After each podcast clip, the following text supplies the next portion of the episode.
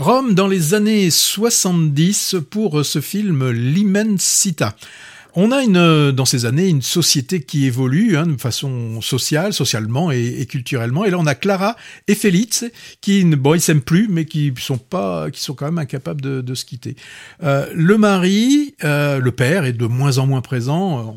On sent bien qu'il cache de moins en moins ses infidélités. Et puis on a Clara qui est une émigrée espagnole qui va elle bah, se rapprocher un peu de ses enfants pour combler sa solitude mais on va aussi la, voir sombrer doucement dans une dépression, euh, dans une dépression profonde.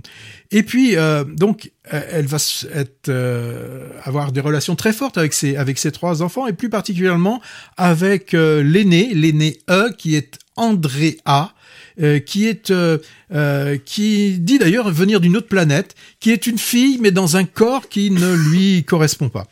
Alors Clara, elle, elle juge pas. Hein. Ce qu'elle veut, c'est que ses enfants soient heureux elle leur transmet euh, l'amour de, de, la musique hein, à partir d'électrophones, d'émissions de télé. On a justement, qu'on en a parlé tout à l'heure, d'Adrien Celentano qui nous parle le truc imprononçable, prissant, machin, machin, que je sais. Je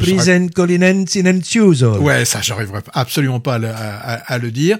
Vraiment une chanson unique hein, de Celentano qui est écrit dans un charabia semblant ressembler, euh, qui est fait pour ressembler à, de l'anglais. Donc là, on a Rome qui est en travaux. Euh, l'appartement est un superbe appartement avec les couleurs des années 70. On a le père qui conduit une DS décapotable. La mère, elle, a une vraie Fiat 500. Le week-end, c'est les virées vers la mer, hein. comme dans tous les films de cette année-là. On, s'attend à voir Mastroianni ou, ou Gassman qui va sortir de là. Un film un brin nostalgique, hein, et pour nous, bah, c'est des choses qui peuvent peut-être nous parler, parce que ces années-là, on les a bien attendues. Bon, on n'a pas Stefania Sandrelli, ni Antonelli, Laura Antonelli. Ni Gina le Brigida. oh, c'était avant. Brigida nous a quittés, mais elle, c'était plutôt dans les années 50-60. Nous, on a la Cruz, la Pénélope Cruz, la grande Pénélope Cruz, qui bah, arrive quand même vers ses 50 ans et qui, je trouve, de plus en plus belle. Là, elle est, elle est grandiose en, en mère dépressive en mère aimante, en, en femme délaissée par un, mari qui lui est parti chercher peut-être une jeunesse euh, perdue. Euh, le réalisateur nous avait fait Respiro il y a quelques années.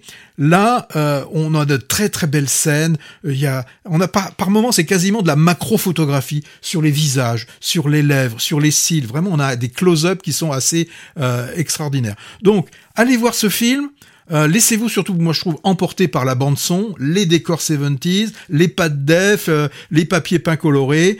Euh, il y a une scène qui est formidable, je trouve, c'est la mise en place d'une table pour déjeuner avec les trois enfants, la mère, une chorégraphie façon peut-être les demoiselles de Rochefort, je sais pas, mais très très lumineux, très coloré. Vraiment, moi je trouve un film qui donne le peps. Et puis Penelope Cruz, waouh ah oui, cet Immensita, moi je trouve que c'est c'est le meilleur de notre sélection de cette semaine hein, par rapport à beaucoup de films qu'on a vus. Et on s'est dit d'un commun accord qu'il fallait en raconter le moins possible sur ce film original et inattendu. Moi, c'était très éloigné de ce que je pensais. Hein. Alors, exercice difficile. De toute façon, ce qu'on essaye de faire est paradoxal, Patrick. Hein. Il faut donner envie de voir des films, mais sans trop les dévoiler pour maintenir le sentiment de oh, surprise. J'ai rien, dévoilé là. Hein. Non. Euh, moi, je trouve qu'on a eu une alternance de scènes familiales réalistes. Les repas, les vacances, Noël, carnaval, chaleureux, mais aussi conflictuels et des scènes plus ou moins fantasmées et oniriques, souvent musicales et chorégraphiées, ce qui donne une tonalité, tu l'as dit, à comédie musicale assez épatante avec les tubes Rital de l'époque. Hein. C'est formellement superbe avec plein de trouvailles de mise en scène et de plans originaux, souvent géométriques, des très gros plans aussi, tu en as parlé, hein, sur les visages. Euh, j'ai rarement vu des caméras si proches des visages. Même Sergio Leone, il allait pas si près. Hein.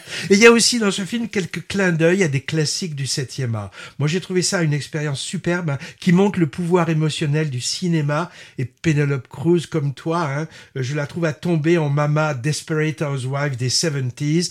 Mention aussi peut-être à la jeune actrice Luana Giuliani, très émouvante, sans en faire trop, en ado qui se cherche. Moi, c'est déjà un film qui est à mon panthéon 2023. Alors, j'ai lu certaines critiques où il était descendu en flammes. C'est le cas dans Première, par exemple, et ça m'a donné envie de me désabonner. Hein.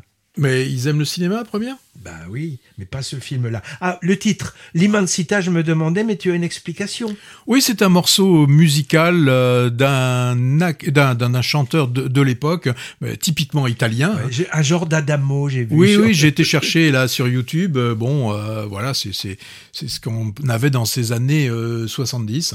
Courez voir L'Immensita.